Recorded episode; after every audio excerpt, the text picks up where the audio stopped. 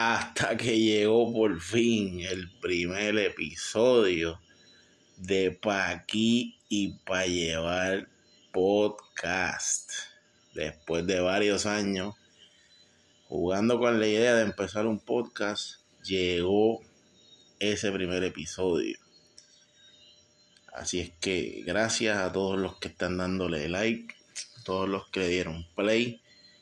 Y si te gusta este primer episodio, mano, recomiéndaselo a alguien para que también lo escuche y me dé su feedback de, ¿verdad? De, de qué tal le estuvo el primer episodio. Para aquí va a llevar un podcast, ¿verdad? Que nace de la necesidad de expresarme sobre las distintas cosas que pasan en esta bendita isla llamada Puerto Rico. El concepto del podcast yo lo tengo bastante claro. Este es el primer episodio, así que las fallas técnicas van a ocurrir, problemas de audio, todo eso es bastante común cuando uno empieza un podcast. Pero lo que quiero que, ¿verdad? Que, que, que se concentre en el contenido del episodio, lo que se va a hablar aquí. Y, ¿verdad? Al final, pues, saber si es de su agrado, si les gusta. Es el primer episodio, así que estoy frío, rompiendo el hielo, pero ya no podía seguir esperando porque si seguía esperando nunca iba a hacerlo. Para aquí para llevar, ese es el nombre de este podcast, recomiéndalo y, espero que les guste, ¿verdad? En este primer episodio, yo tengo un par de temitas que quiero discutir. El primero, sin duda, yo estoy grabando esto el 17 de septiembre del, 20, del 2022, esperando el, el tormenta slash huracán Fiona, que viene de camino para acá Estoy tratando de hacer esto antes que se vaya la luz. Y nada, mano. La tormenta Fiona, que se espera que se convierta en huracán categoría 1 cuando empiece a entrar a Puerto Rico. Así que el PTSD del huracán María, yo sé que no soy el único que tiene recuerdos del huracán María. Así que esos recuerdos siempre hacen presencia cuando viene un huracán o tormenta. Pero nada, estamos ready, ¿verdad? Eh, se supone que hayamos aprendido del huracán María a prepararnos mejor.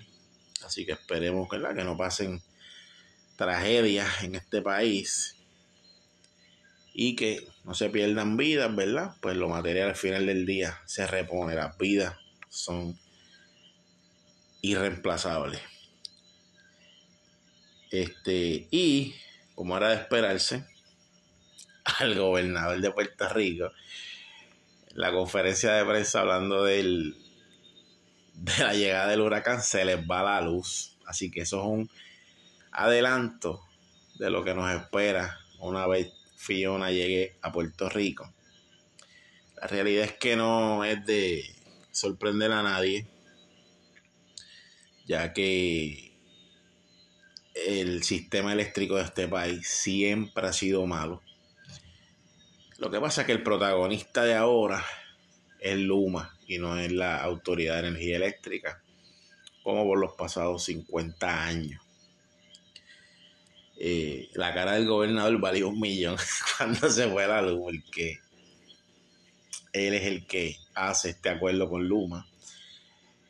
A él es que se dirigen para decirle que Luma no sirve, que, es, que fue un mal contrato y que el servicio está peor que nunca, lo que para mí es cierto, pero eso no hace que la, que la Autoridad de Energía Eléctrica, o sea, que el servicio que ellos daban era mejor.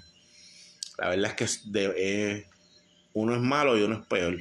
No hay servicios buenos en este país, pero la gente olvida rápido y no se acuerdan que la Autoridad de Energía Eléctrica también da un servicio malísimo.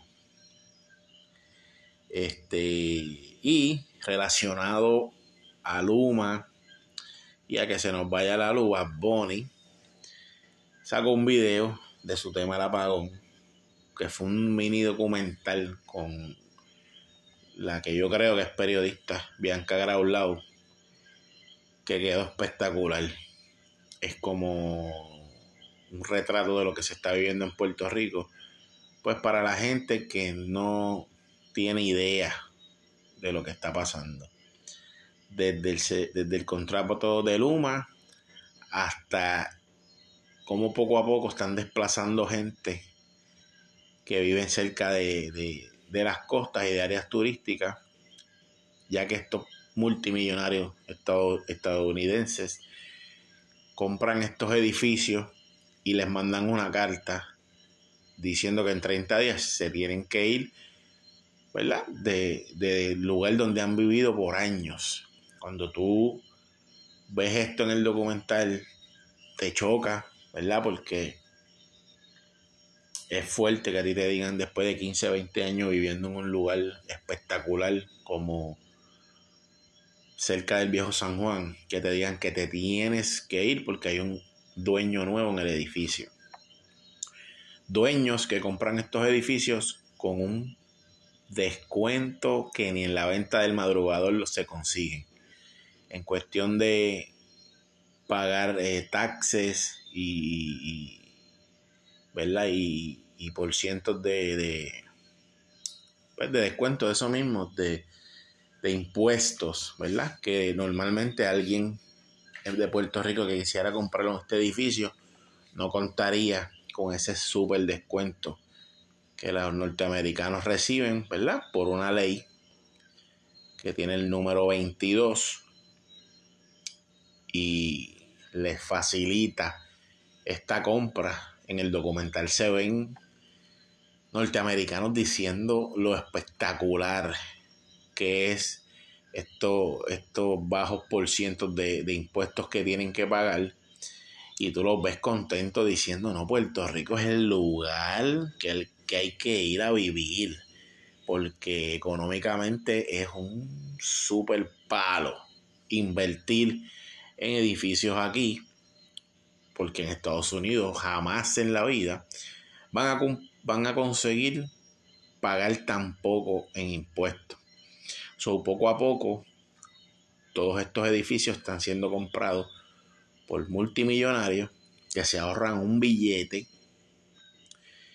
y obviamente crean Airbnbs, los rentan con doble, triple y hasta cuatro veces, ¿verdad? La renta que pagaba la persona que vivía antes de ellos comprarlo. Vemos gente en el documental explicando, enseñando incluso la carta que les, que les envían o que les entregan, dejándoles saber que se tienen que ir. Y esto es para que mucha gente de Puerto Rico salga de la burbuja donde vive, hermano. Porque en Puerto Rico, hasta que la situación no te afecta directamente, tú no te indignas. Hasta que no te afecta a ti o a tu familia, tú no te indignas, tú no, tú no gritas, tú no te quejas. Y esa mentalidad, si no cambia, tarde o temprano, Puerto Rico se va a hundir, hermano, de verdad. Eh, aquí yo espero, ¿verdad? Que mucho, la juventud sobre todo, que siga Bad Bunny, le preste atención a este video, lo analice y busque, ¿verdad? Busque información sobre todo esto que se plasma en este documental que está muy bien hecho. Eh, está fuera de liga, a mí me encantó. Pero es para que los jóvenes sepan en el país que están creciendo, Así que salir de las burbujas y tratar de entender todas estas cosas que pasan por los gobiernos que cuatrenio tras cuatrenio nos gobiernan. Eh, si no lo ha visto, aunque usted odie el reggaetón, aunque usted odie a Bad Bunny y diga que no es un ejemplo para sus hijos, véalo, enséñeselo a sus hijos para que vean las cosas que están pasando en Puerto Rico. Está buenísimo, lo recomiendo full. Este, Y también habla, ¿verdad?, de, lo, de los edificios de estos multimillonarios que crean, eh, cogiendo metros de playa para hacer piscina y para hacer los complejos de estos edificios eh, más atractivos, más, ¿verdad? Más, más lujosos, sin importarle que están invadiendo la playa. Por ley, como dice el documental que lo explica, las playas en Puerto Rico son públicas. No existe una sola playa que sea privada, que usted tenga que pagar por visitar o que le impidan usar. Las playas son de todos. La realidad es que hay gente que tiene el poder para irse por encima de la ley. Los amigos del alma consiguen permisos fácilmente y no es hasta que explota en las noticias una manifestación que la gente se da cuenta que hay gente que está apropiándose de algo que no les pertenece. Si estas cosas a ti no te indignan, es porque probablemente tú nunca vas a la playa, no te gusta o no te afecta. Y volvemos a caer en lo mismo de que si a ti no te afecta algo, tú no despiertas, tú no te quejas, tú no gritas. Las playas son de todos. Y está brutal que tú tengas que brincar piedras, áreas rocosas para llegar a un punto de una playa que tú quieres estar allí y disfrutar. Porque estos edificios y hoteles han cerrado el paso y aunque la playa es pública, no tienes acceso a ella, pues la están privatizando indirectamente. Y eso es horrible. O sea, esto es una isla. Tenemos agua por todos lados. Nadie puede adueñarse de las playas de Puerto Rico. Así que es importante que sus hijos y sus nietos vean esto, porque es cortito, es bien resumido, eh, no es aburrido. Creo que va a ser es una buena opción para enseñarle a sus hijos y sus nietos. Bien, entonces hay un tema bien, interesante que nace en Facebook y es sobre un pastor evangelista que se llama Brian Caro. Es un pastor evangelista bastante joven. Y si usted no sabe quién es él, búsquelo en Facebook.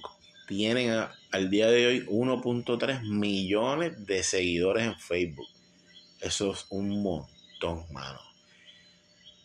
Y la historia de este pastor, como yo por lo menos lo conocí, fue en un video él dando su testimonio de verdad de cómo él vivía la vida cuando era joven siendo barbero en Puerto Rico y verdad que estaba pues al garete o estaba eh, pues, en el jangueo siempre, que tenía hijos con distintas mujeres y que usaba droga, pastillas, no recuerdo exactamente las, palabras, pero eh, nada, la parte increíble de este pastor es que en su testimonio él habla de un hijo chiquito que él tenía que abre un portón de una casa, se sale y una guagua pues, lo atropella y el hijo de él fallece. Cuando tú como padre escuchas este testimonio, no hay manera de que no te afecte, de que no te impacte, de que no, diablo, no te duela, o sea, que no te pongas en sus zapatos y que sientas el dolor que, que este pana de seguro sintió cuando le pasó eso. Eh, cuando tú lo conoces escuchando este testimonio, te, te impacta y tú dices, coño, te da conseguirlo porque, vuelvo y te digo, tengas hijos o no tengas hijos, este, yo creo que a todo ser humano le, le, le, o sea, le llega esta historia. Lo brutal de la historia es que Brian Caro después de mucho tiempo, conoce al señor que atropella a su hijo lo perdona y hoy en día, cuando Brian Caro eh, va a predicar a cualquier iglesia, este pana que, ¿verdad? que fue el que en el accidente asesina a su hijo, lo acompaña a todas las iglesias que él va. Y es su, él lo nombra, o lo describe como su escudero, su mano derecha, su, ¿verdad? Eh, la persona que está con él en todos los viajes. Este, cuando tú escuchas este testimonio no hay forma de que a ti no te interese seguirlo, porque es un pastor joven, tiene tatuaje, eh, que tiene bien claro que la juventud es la, la gente que él quiere llegarle. Cuando empieza, ¿verdad? Pues tú, uno que cree en Dios y tiene temor de Dios, pues sin duda lo, lo, sigue. Este, ¿qué pasa? De un tiempo para acá, yo he notado, ¿verdad? También, lo que pasa es que, pues, como yo no lo conozco, obviamente, yo he notado, sí, que el pana viste bastante a la moda, se hizo los dientes, que le dicen los perridientes de estos grandes blancos, y usa la cadenita, eh, relojitos bonitos. O sea, no. La cosa es que una vez más empiezan a acusarlo, como Wanda Rolón, la familia Font y otros predicadores que, que, que tienen vidas lujosas, bien llamativas. Y empiezan a acusarlo, pues, de hacer negocio con la palabra de Dios, hacer negocio con la, con la iglesia, de convertir el evangelio en un negocio. Esto lleva un par de meses y él no había dicho nada. Yo no le presté tanta atención porque yo sé que yo sabía que iba a pasar tarde o temprano, como casi siempre pasa cuando ven una iglesia que va progresando y va creciendo y se nota, ¿verdad? Hasta que él, ayer o hizo un video reaccionando a todas estas, ah, porque hay comparten unas fotos de él viajando en primera clase con su esposa eh, y se comparten unas fotos de la de unas supuestas exigencias que él le pide a las iglesias cuando va a viajar a predicar fuera de Puerto Rico o mayormente fuera de Puerto Rico. Entre esas, pues, que el que lo invita tiene que correr con los gastos de hospedaje, de comida, de los pasajes. Él exige que sea en una cierta aerolínea, que no puede ser otra aerolínea tiene que ser la que él escoge, que él lo menciona, que es American Airlines, y él explica por qué. O eso voy ya mismo. Y exige que, pues, que se, le coste desayuno, almuerzo y comida para él, su escudero y su esposa, eh, transportación. Incluso me parece curioso que si la comida va a ser pues regalada. Que alguien va a cocinarle, que tienen que con anticipación eh, decirles el menú por cuestiones de alergia o no sé, pues, por si no le gusta. Él hace unas declaraciones en estos días respondiendo. a mí me está curioso porque yo no me quise, yo soy bastante celoso con Dios. Eh, y detesto cuando veo un pastor que hace un imperio económico increíble, llevando la palabra de Dios y usando la Biblia como producto, como ofrecerlo como un producto para el beneficio y tener riquezas y, y, y lujos y yo a mí me da ganas de vomitar hermano cuando yo veo estas cosas lo, he visto y lo he observado porque yo no puedo opinar de alguien si no me tomo el tiempo de observarlo, de, de escucharlo y analizar los mensajes que llevan. Los, la familia Font tiene, tuvieron un imperio increíble. Salen unos bochinches y, ¿verdad? noticias de hasta de, bueno, hasta de fraude. Rodolfo Font, que es el papá, se va de Puerto Rico pero en Texas vuelve y monta un imperio que les regalan Mercedes, o sea, esta gente... Y parte del problema, sin duda, es la gente que lo sigue, porque tú puedes tener esta intención de formar este imperio, pero sin el pueblo no te apoya, tú no lo puedes lograr. Tú necesitas coro, tú necesitas mucha gente aportando a las arcas de la iglesia para tú lograr este progreso fuera de lo normal. Y están los Fon, está Wanda Rolón, eh, y hay otras personas, mano, que, han hecho imperios. Entonces, cuando les preguntan las, las razones que ellos dan, las excusas o, o, los argumentos de ellos, tú te quedas como bruto, mano. Tú te quedas como que, ¿en serio? Eso es lo que él dice. Y voy a entrar un poquito en eso. Pero hablando ¿verdad? del tema de Brian Caro, que los invito a que lo busquen para que vean.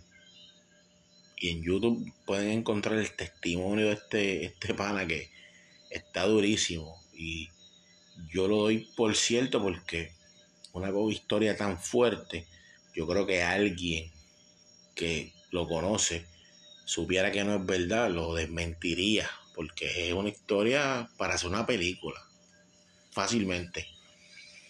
La coge Transfor Ortiz y, chacho, se bota. Este, él, respondiendo preguntas, él habla de sus dientes hechos y dice que él se los hizo por estética, porque como él está parado frente a una cámara constantemente, pues quiere verse bien, quiere, pues, la apariencia que él quiere proyectar es una, pues, será pues, más agradable al ojo. Y él usa la palabra estética. Cuando se usa la palabra estética, pues hay gente que puede pensar que la estética va atada con vanidad. Y la vanidad no es algo que, a Dios le agrada. Pero donde para mí él falla es que él, con, él dice, ojo, usted me critica a mí por mis dientes hechos, pero usted usa bracers. Y eso está bien. Y lo que pasa es que los bracers no son estéticos, son un tratamiento para una deformidad en los dientes. No es lo mismo, pero ese es el argumento que él usa para defenderse de la gente que le dice que por qué él se hizo los dientes y su esposa también. Él habla de la ropa que él usa y él dice que él no coge un sueldo de la iglesia y hay otros pastores como Marcos Yaroide que en una entrevista con Alofoque dice que él sí cobra un sueldo de pastor y yo sé que hay muchos pastores que cobran un sueldo por pastorero en una iglesia. Pero en el caso de Brian Carroll dice que no, que él no cobra un sueldo de la iglesia. Y obviamente él sí tiene que cuidar de mentir, porque las mentiras a Dios no le gustan. So, él juega con eso para no mentir lo que pasa es que cuando yo analizo eso, pues yo me pregunto. Él dice que él no cobra un sueldo y un sueldo es algo fijo, que es igual mes tras mes. Y a lo mejor al decir que él no coge un sueldo no está mintiendo, no coge un sueldo. Pero sí puede cobrar por servicios prestados. Eh, porque yo he trabajado por servicios prestados y yo no tenía un sueldo como tal. Yo solamente cobraba lo que yo trabajaba. So que deje espacio para áreas grises que a mí me molestan bastante cuando se trata de la iglesia, O, de Dios. Dicho lo de los dientes, dicho que él no coge un centavo de sueldo de la iglesia, él menciona que él es empresario y que él es un buen mayordomo de su dinero. Pero no dice en qué él es, él es empresario. So, nuevamente, él no está mintiendo, él puede ser empresario, eso no es mentira. Pero, ¿cuál es la empresa que él tiene? Porque no la aclara. Y él puede decir, ah, pero es que yo no tengo que darle explicaciones a nadie. Eso es cierto. Aunque si a ti te están diciendo que tú estás eso mismo, haciendo una empresa de una iglesia, yo creo que si tú estás súper claro de eso, tú hablas claro y dices, mi empresa es en esto, mi empresa es en velas, yo hago velas y las vendo. Y de ahí yo vivo, de ahí yo viajo. Y tú hablas claro con eso, pues eso le da seguridad a las personas de que, ah, mira, este pana no, no, no se da lujos con el dinero de la que la gente da en la iglesia. So, él menciona que es empresario, menciona que ha trabajado siempre y que es un buen mayordomo de, sus, de su dinero, pero vuelve nuevamente y deja áreas grises que se pueden para pensar que el pana no está mintiendo, él es empresario, pero su empresa puede ser la iglesia también. So, sí estaría generando dinero de llevar la palabra de Dios y de usar la Biblia como estrategia de mercadeo, que es lo que la gente le está señalando. So, vuelve y deja esos espacios grises y deja espacio a las especulaciones. Él, en cosas que la gente puede tomar como arrogancia, se defiende, aunque él dice que él no se está defendiendo, que él está haciendo sus expresiones, él se defiende y dice que, ah, la gente me está criticando por las marcas, los guayobitos, la primera clase, pero no le reclama igual a los cantantes que cantan, ¿verdad? Eh, obviamente refiriéndose a los reggaetoneros. Y habla de uno específico que aunque no lo menciona, se puede entender que es de Bad Bunny, de que la gente no le cuestiona a Bad Bunny, o sea, él se está poniendo en el mismo nivel de Bad Bunny, pero el pana no, o sea, Bad Bunny no ha hecho su dinero, su, su, su imperio y su negocio tratando de vender o llevar el mensaje de Cristo y ahí es que está el problema para mí. Bad Bunny puede ser billonario si quiere, porque él no está usando la imagen de Dios para generar dinero. Él no está usando la imagen, el mensaje, la Biblia para hacerse rico él. So, la comparación creo que está bien a lo loco. O sea, no, no, no tiene sentido. Pero él la usa como argumento. Y dice también que a la gente, a los políticos tampoco se les cuestiona. Eh, sí, a los políticos todo el tiempo se les está cuestionando de dónde saca el dinero para las campañas y, cómo hacen estos favores políticos. So, nuevamente, ese argumento no tiene sentido y lo hace lucir mal. y otra cosa que me, me, está curioso es que él no desmiente las páginas que yo le mencioné al principio, que dicen de las exigencias que él tiene. Él explica así que él usa la aerolínea American Airlines y no cambia de aerolínea porque obviamente si tú viajas constantemente en la misma aerolínea, eso te da unos puntos de viaje, unas millas de viaje, que obviamente eh, les regalan hasta vuelos, ¿verdad? Si tú acumulas millas, millas, millas, hasta, hasta viajes gratis puedes ganar. Estos, los que viajan frecuentemente saben que es verdad, yo no soy de viajar mucho, pero entiendo que sí es verdad y que por eso él exige una sola aerolínea. También dice que él viaja, que la gente lo está criticando por viajar en primera clase. Y aclara que él es como la tercera vez nada más que él puede viajar en, en primera clase y que las veces que ha podido viajar en primera clase es porque de tantas millas acumuladas, porque viaja mucho, pues le dan upgrades sin ningún costo y por eso pueden viajar en primera clase, que es como la tercera vez, pero que él no gasta un centavo viajando en primera clase porque son unos upgrades que él se gana con los puntos y las millas que acumula en American Airlines. Lo que me parece perfecto. Tiene todo el sentido del mundo. Sobre ese punto yo creo que es de los pocos que, que yo le compro, ¿verdad? En toda esta explicación que él da.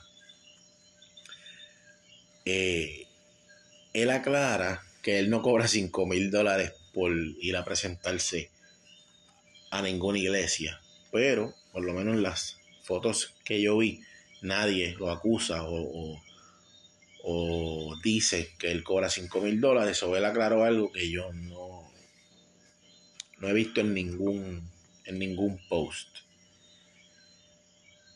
Eh, nada, mano, eh, en, general el tema este de la iglesia es algo bien... Es para mí, me choca mucho. La iglesia que yo visitaba cuando joven, la iglesia jóvenes cristianos en el residencial Vista Hermosa, de donde yo soy nacido y criado, era una iglesia obviamente en cemento, los bancos eran en madera, no tenían cojín. Y me recuerdo que el, pastor decía que no, no compraba cojines para los bancos porque eran estos bancos de madera y la gente a veces se dormía mientras él predicaba. Que se imaginan si él compra eh, asientos o, bancos con cojín, imagínense lo que pasaría. Yo recuerdo que este pastor, Francisco Cabezudo, él tenía una profesión, él era trabajador social. Y él trabajaba como trabajador social y también era pastor. Yo no recuerdo que él cobrara un sueldo. Yo no recuerdo eh,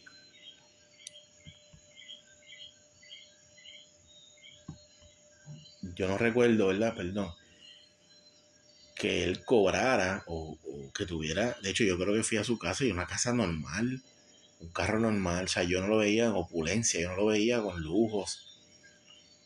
Y aunque ya yo no visito esa iglesia hace muchísimo tiempo y veo que ahora sí tiene una iglesia, la iglesia la remodelaron, tiene cojines en los bancos, es más grande, está bien, ¿sabes? Comparada con, con cómo era en el tiempo que yo iba, se ve impresionante yo, no yo recuerdo que él tenía una profesión y yo, mientras tú tengas tu profesión y tú eres millonario, billonario puedes ser por tu profesión, yo no tengo ningún problema en que tú andes en el último Lamborghini que salió este año.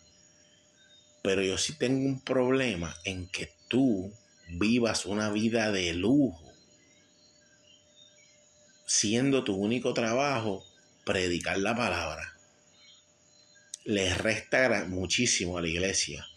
Da vergüenza, eh, da náuseas ver imperios de iglesias que se han creado llevando la palabra de Dios a la gente que la busca por necesidad, que la busca de corazón. Y es increíble cómo los hermanos de la iglesia muchas veces no tienen el dinero, ¿sabes? No, viven cheque a cheque como la mayoría de nosotros. Y estos pastores viven una vida tan lujosa cuando solamente se dedican a llevar la palabra de Dios. Estás haciendo un negocio con la palabra de Dios. Estás usando una palabra que es gratis, que Dios regaló para hacerte de dinero Dios regaló esta palabra para salvar almas. ¿Cómo tú vas a cobrar? Esto es como el impuesto al sol que le quieren poner a la gente que tiene placas solares. Yo escuché eso del impuesto al sol. Es como, ¿cómo tú le vas a poner precio a algo que Dios hizo? Que es un regalo de Dios. Y obviamente esto es, dirigido a la gente que cree en Dios, porque el que no cree en Dios, pues todo esto que yo estoy diciendo ni le va ni le viene. Así que me molesta de gran manera estas iglesias, estos imperios que se forman a nombre de Dios y usando la imagen de Dios. En la entrevista, en, en, las declaraciones que Brian Caro dice, él eh, también habla de que la gente le molesta el progreso. Que la gente para pensar que él es humilde tendría que estar ser pobre.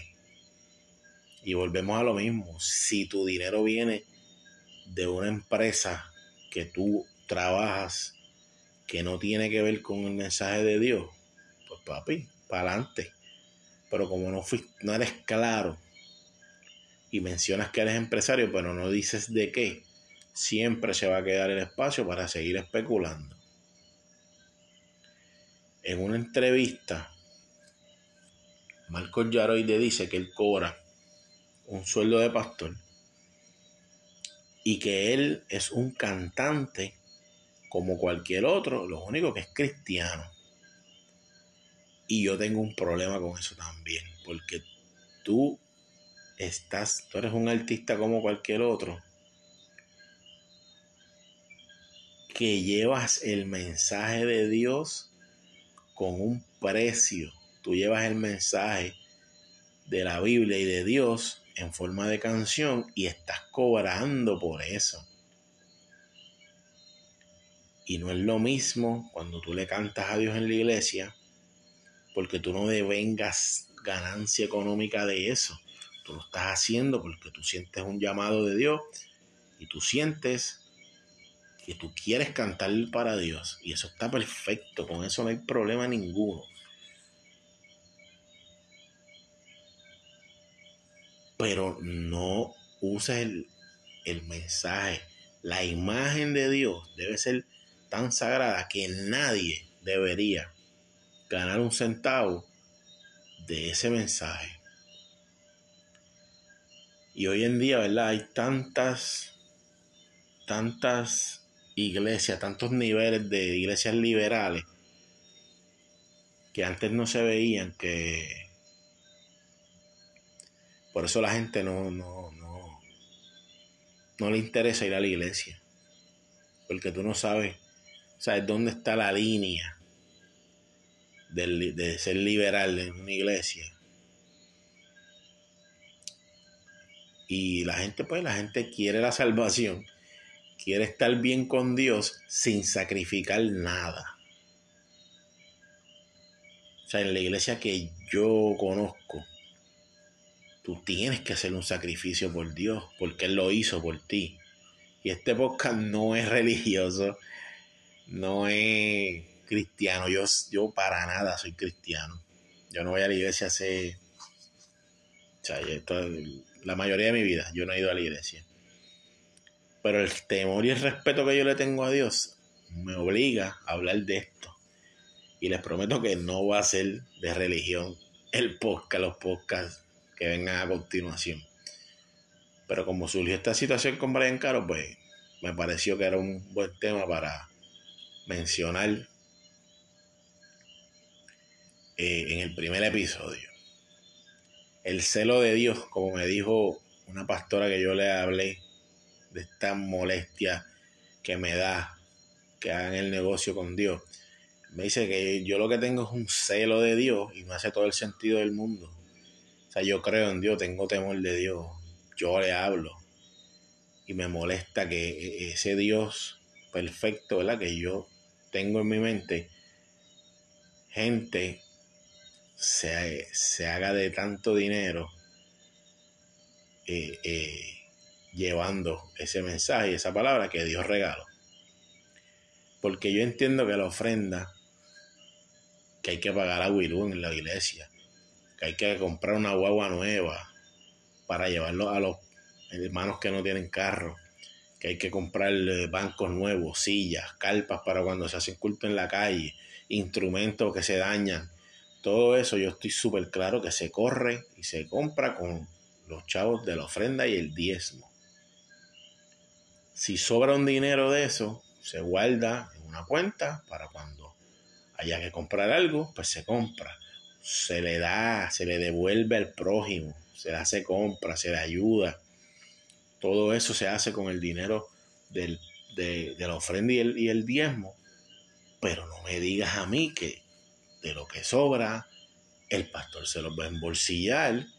Y no estamos hablando, el que sabe de una iglesia sabe que, se, que mensualmente en ofrendas y diezmos se hace mucho dinero. Y tristemente, eso se, se, ve en cuántas iglesias hay en Puerto Rico. En cada esquina hay una iglesia. Fíjese, en, el trayecto de su casa al trabajo, cuente cuántas iglesias usted pasa en el camino.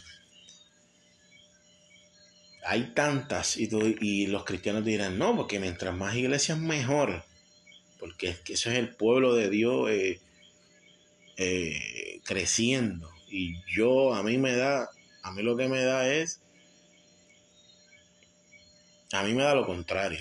Yo, eso es, para mí es que la gente sabe que tener una iglesia es un negocio espectacular, hablando de mercadeo y comercio. Una iglesia es un gran negocio. Está probado, está probado. Usted se fija y se da cuenta que es así, que es, que es una empresa que by the way, en volviendo a Brian Caro, en una de las fotos, la primera línea dice, la iglesia de él se llama la iglesia en la calle. Y cuando tú escuchas eso por primera vez, tú dices, wow, este tipo es distinto. Este tipo va a estar en la brea. O sea, rescatando almas de verdad. La iglesia en la calle, ese nombre está espectacular, hermano. Y, la, y en, la, en, en la foto que se comparte, dice, la primera oración, dice, la iglesia en la calle es una empresa de fe. Una empresa de fe. Analice eso un momento. Esto es una empresa de fe, caballo. El que me esté escuchando, por favor, deténgase y escuche esto. La iglesia en la calle es una empresa de fe. Tú estás emprendiendo con la fe de las personas. Eso no lo desmiente en sus declaraciones. Eso tan para mí tan grande y tan importante de desmentir, él no lo desmiente. Eso le choca a cualquiera que ama a Dios, que tiene temor, aunque sea un pecador, le choca. Una empresa de fe. No existe forma de que usted escuche o lea eso y no, no le indigne. De verdad que no. Así que, ¿por qué hay tantas iglesias en Puerto Rico? El que no quiere aceptar va a decirte que es que porque el pueblo de Dios está creciendo. Y yo creo que es porque es un gran negocio tener una iglesia. Un hermano está en una iglesia, crece en la iglesia, ve la parte monetaria, la parte de negocio, pero sabe que el pastor es el pastor y que esa silla está ocupada, pues dice, Dios me está llamando para que yo abra mi propia iglesia.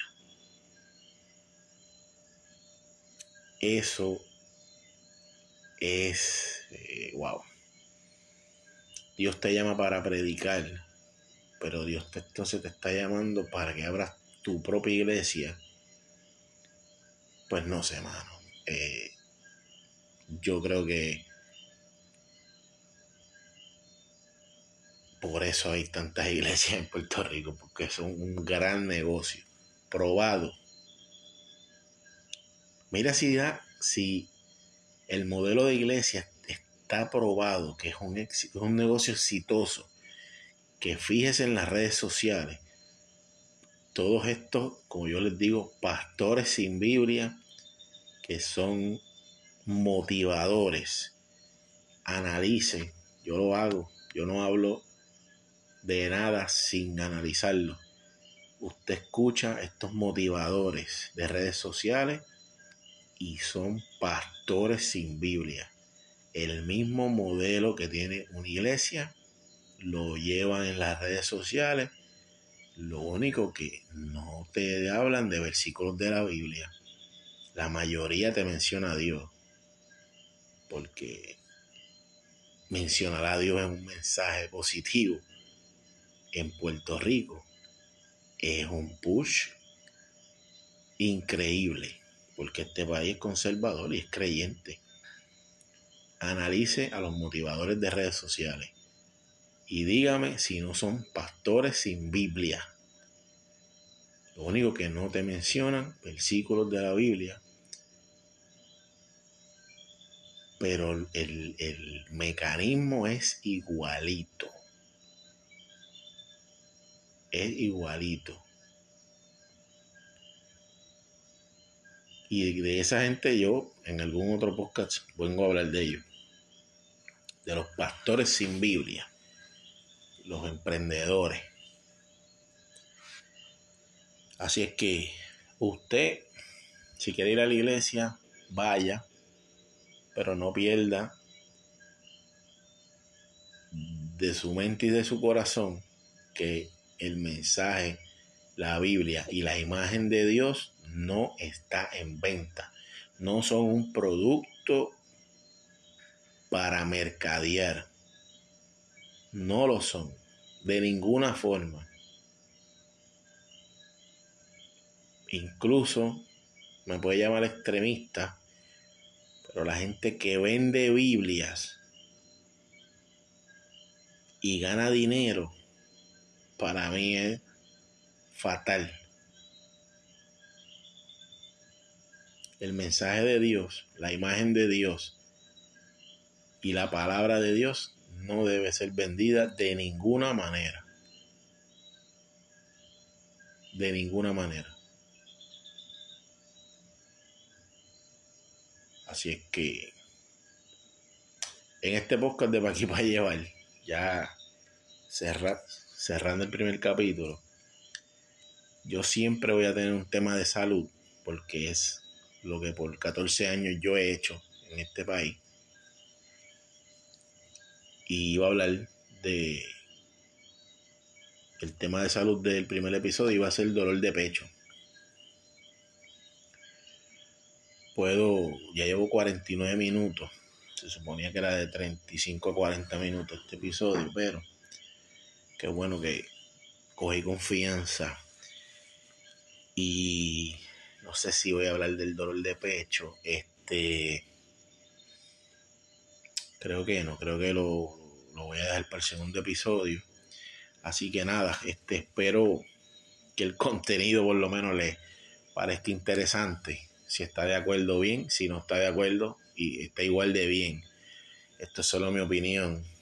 Eh, se mencionan noticias, ¿verdad? Que están pasando en Puerto Rico, pero siempre quiero tener un tema serio, ¿verdad? Un tema donde no se hacen chistes. Y aunque este, el episodio de hoy no es un reflejo de lo que va a ser mi podcast, eh, normalmente la estructura que yo, tengo preparada es distinta y me falta, es importante, un compañero de podcast, porque yo no quiero hacer este podcast solo.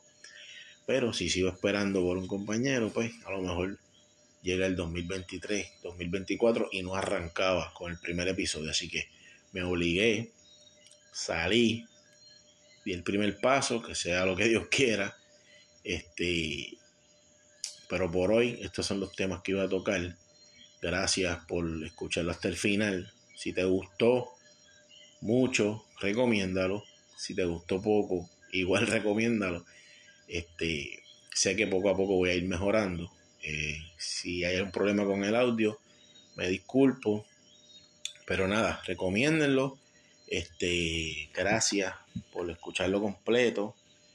Eh, yo no sé si en formato solamente podcast, que es lo que voy, ¿verdad? Como va a salir este episodio, se puede comentar, ojalá sí, porque pues me gustaría saber su opinión de, de, lo, de lo que se habló hoy, ¿verdad? de la opinión mía de estos temas sobre todo el tema de la religión y el negocio.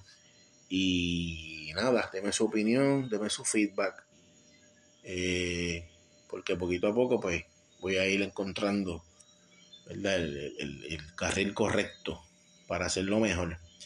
Así que un millón de gracias, esto es para aquí para llevar. Nos vemos en el segundo episodio, si Dios quiere. Gracias a todos. Espero que me escuchen en el segundo episodio. Nos vemos, mi gente. Gracias.